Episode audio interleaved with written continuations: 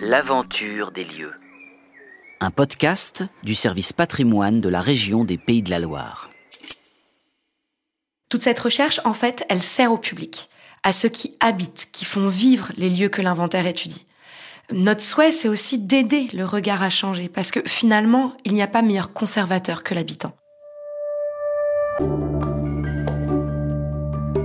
La fabrique des faubourgs du Mans.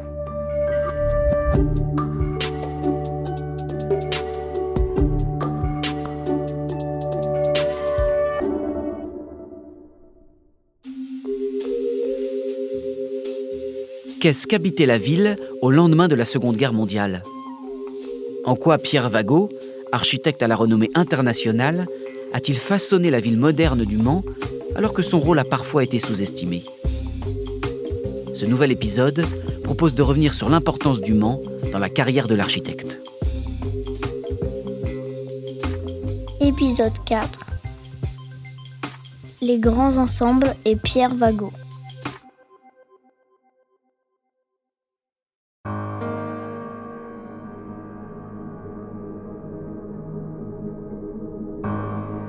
À la fin de la Seconde Guerre mondiale, la ville du Mans subit des bombardements violents.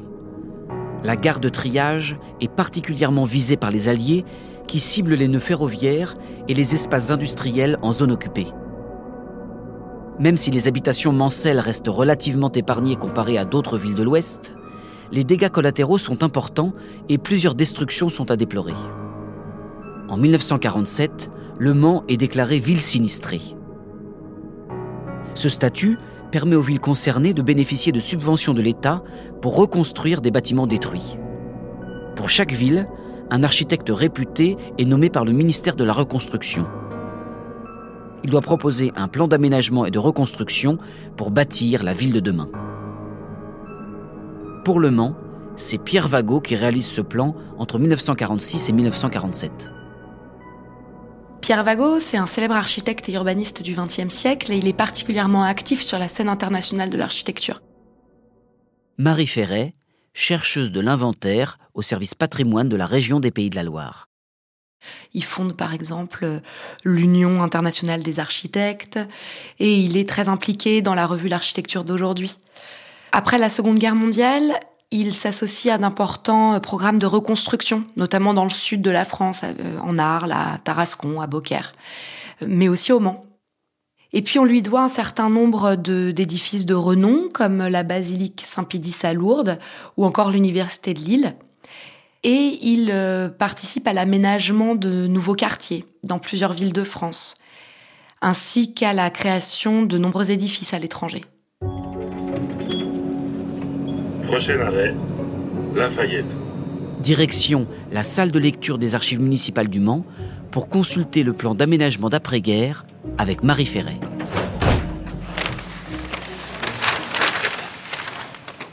Dans cette pochette, on trouve euh, l'ensemble des plans d'aménagement et de reconstruction de la ville du Mans qui sont dessinés par Vago au sortir de la Seconde Guerre mondiale.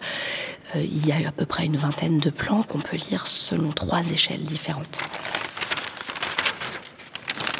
L'échelle la plus réduite, c'est l'échelle des îlots considérés comme prioritaires parce que les habitations euh, ont été détruites du fait de bombardements euh, à proximité. C'est le cas par exemple euh, au niveau de la cité du Maroc, on a pas mal de destructions. Et du coup, un certain nombre d'îlots qui doivent être reconstruits et qui sont figurés sur le plan en rouge.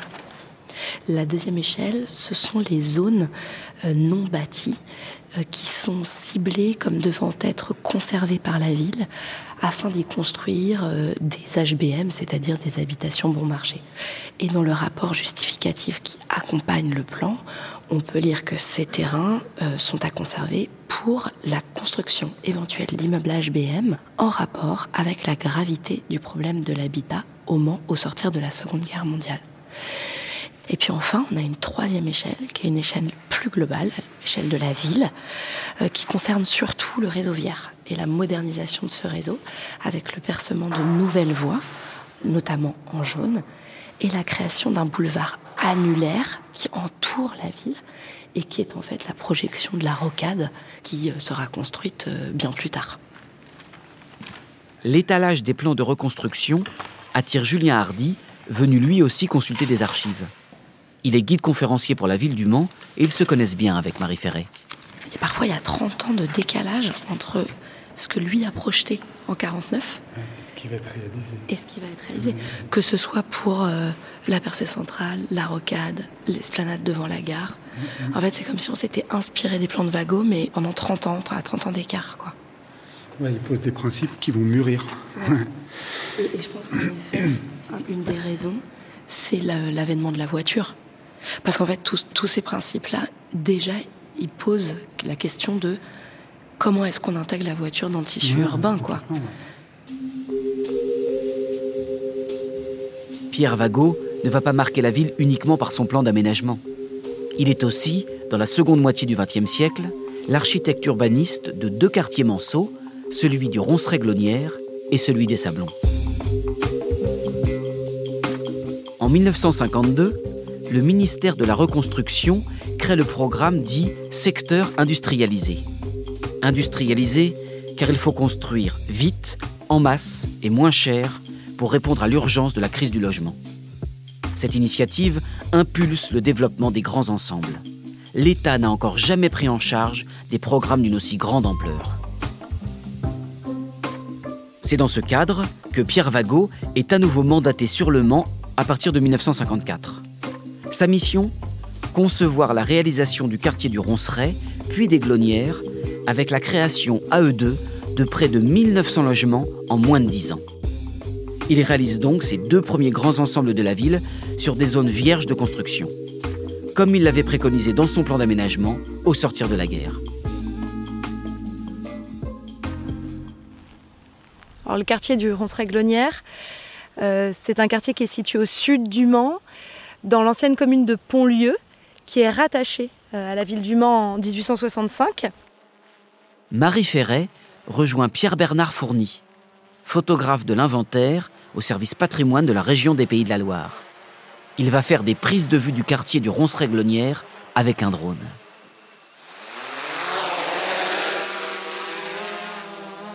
Il s'étend sur 20 hectares euh, le Ronceret se situe à l'ouest et les Glonnières à l'est. Voilà Marie. Donc là, voilà, je suis à peu près à 50 mètres. Donc tu vois, on est pas mal pour le premier immeuble. Ouais. Donc euh, je propose qu'on tourne un petit peu autour ouais, très et faire euh, différents clichés. Hein. Bah oui, c'est pas mal parce que l'idée c'est vraiment d'avoir une vue globale du quartier comme euh, c'est un quartier qui a été fait d'un seul tenant, c'est vrai que les photos au sol, elles permettent pas de voir ça. Donc si on tourne autour du quartier, on a une vue générale. Donc là, on est pas mal. Ouais, c'est bien. Voilà, et je me décale après complètement sur la droite et on va aller faire l'autre côté. Ouais, super. Comme ça qu'on ait la partie ronceret, mais aussi la partie glonnière. Ça Tout à fait. Mal. Voilà. On va, aller, euh, on va aller vers les 70 mètres pour mmh. voir un petit peu tout l'arrière du Mans. Hein. Qu'on voit le, à quel point le quartier est intégré dans la ville. Ouais. Voilà, donc là je suis à 80 mètres, ce qui permet de découvrir tout l'ensemble. Mm.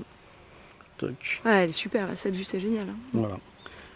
Et je vais en profiter pour faire une panoramique pour bien situer en fait tout l'ensemble par rapport au Mans.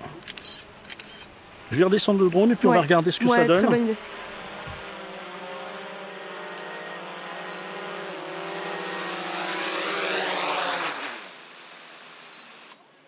Alors, si on regarde celle de 80 mètres, on voit très très bien l'ensemble. On distingue chaque immeuble. C'est là, je trouve que c'est vraiment intéressant. Ouais, je suis d'accord avec toi. En plus, on, sent bien que le quartier a été fait d'un seul tenant. Euh, que Vago a travaillé euh, à une échelle beaucoup plus importante que l'immeuble et qui, pense en urbaniste. Ça, se sent très bien du fait de l'implantation des bars. Euh, on aperçoit les trois tours des glonnières en arrière-plan. Euh, l'espace vert qui structure tout euh, parce qu'il est central et que les immeubles se positionnent tout autour. Euh, c'est pas mal aussi de voir la cheminée de la, de la chaufferie qui est très haute, plus haute d'ailleurs que les, que les barres d'immeubles, qui rappelle qu'on avait quand même dès le départ une idée de confort dans, ces, dans ces appartements avec un chauffage collectif, et que cette modernité euh, se retrouve aussi à travers des équipements parce qu'on voit les écoles avec les cours de récréation, on voit aussi les commerces. Bon, évidemment, on voit plus la laverie collective vu qu'elle a disparu, mais on a quand même une vision euh, de l'ensemble. Je pense qu'à travers ces vues, on, comprend bien que les cités du Ronceret et Glonnière euh, sont des exemples majeurs du corpus de, Pierre Vago. La crise du logement persiste et s'installe durablement dans les années 1950. Le gouvernement met alors en place dès 1959 un nouveau programme dénommé ZUP, acronyme de Zone à urbaniser en priorité. Financés principalement par l'État, les ZUP permettent la création ex nihilo de nouveaux quartiers encore plus vastes, avec des logements, mais également des commerces et des équipements. La ZUP est pensée comme une ville dans la ville. Au Mans, la ZUP des Sablons est créée en 1960 par arrêté ministériel. Plus de 7000 logements sont prévus avec de nombreux équipements, 6 groupes scolaires, 7 centres médicaux. Pour en établir son plan masse, on fait à nouveau appel à Pierre Vago en tant qu'architecte en chef de la ZUP. Il définit ainsi le réseau viaire et le placement schématique des bâtiments.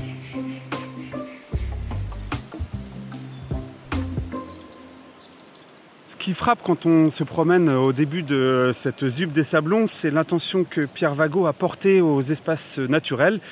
Il a fait des contraintes de ce site, 150 hein, hectares au bord de l'Huine en zone inondable.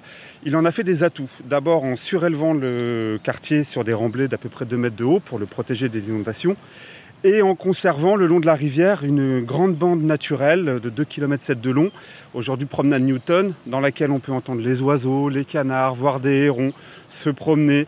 Euh, et en fait, voilà, on a un espace de loisirs ici euh, très très important alors qu'on est dans le quartier le plus dense du Mans.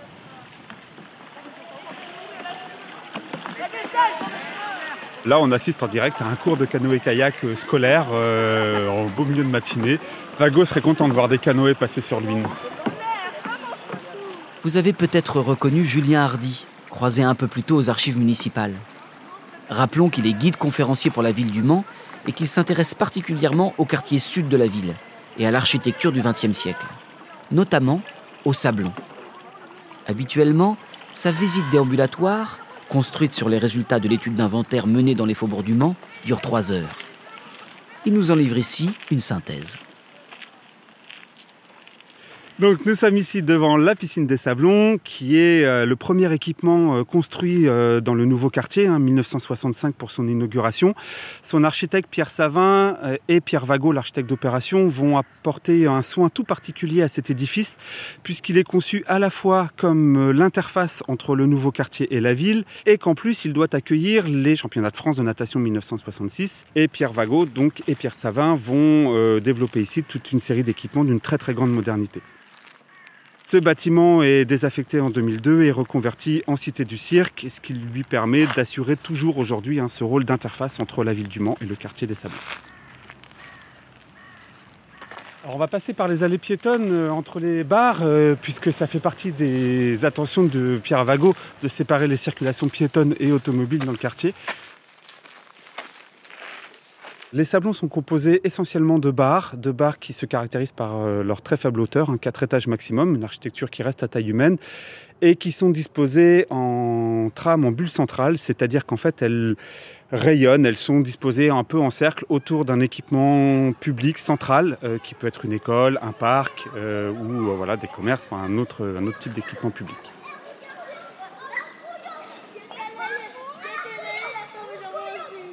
Pour construire ces barres et ces tours, euh, Pierre Vago utilise au sablon un procédé qu'il a déjà utilisé au ronces réglonnières, à savoir le procédé Tracoba, qui donc assemble deux panneaux de béton autour d'un panneau d'isolant, par exemple du polystyrène. Et ces panneaux sandwich vont servir à construire euh, à la façon d'un puzzle euh, les façades, les cloisons et les planchers des barres et des tours des sablons. Ces panneaux sont produits directement sur place dans une usine de préfabrication lourde qui est installée en 1965 et qui va fonctionner jusqu'en 1980. Ce type d'équipement euh, est plutôt réservé habituellement aux très grandes ZUP, par exemple les Valfourets en région parisienne, et plus rarement à des ZUP de taille moyenne, type les Sablons. On arrive au centre du quartier, on y découvre euh, la plupart des équipements publics, avec notamment les commerces et la place du marché. Mais aussi l'église hein, qui est en rez-de-chaussée très discrète et en arrière-plan, au contraire, la tour cristal, 19 étages, 58-59 mètres de haut, c'est le plus haut bâtiment du quartier, mais c'est aussi le plus haut bâtiment d'habitation de la ville. Et cette tour, elle illustre vraiment la différence qu'opère l'architecture du XXe siècle entre l'équipement public et le logement. C'est le logement qui devient monument, c'est le logement qui devient le bâtiment le plus haut, le plus important, celui sur lequel on apporte le plus grand soin. Et là, on arrive à la rocade, qui coupe le quartier des Sablons en deux, et qui est le départ du boulevard annulaire que Pierre Vagot prévoit dès ses plans d'urbanisme de 1947 et qui va constituer la rocade intérieure de la ville du Mans.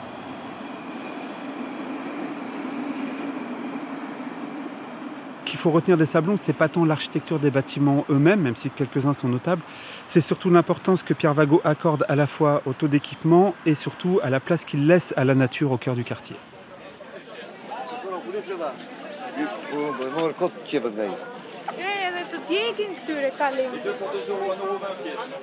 Personne ne sait qui a construit les sablons. L'architecte, et plus encore l'urbaniste, doit accomplir sa tâche non pour sa gloire, mais pour le bien de ceux pour lesquels il travaille. Quand je traverse les rues et les places de ce quartier, grouillant d'enfants jouant dans les squares, je vois les magasins prospères, les bateaux naviguant sur l'huile. Je suis largement récompensé de mon travail. Pierre Vagot, une vie intense, mémoire de Pierre Vagot.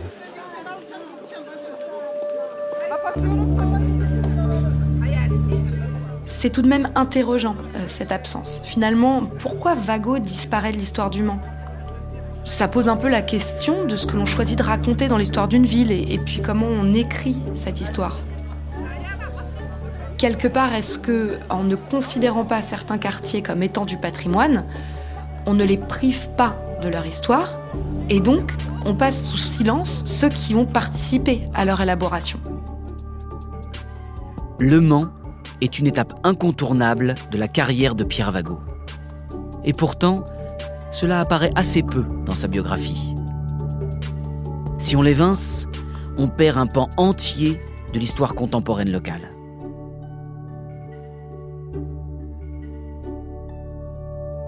Suivre.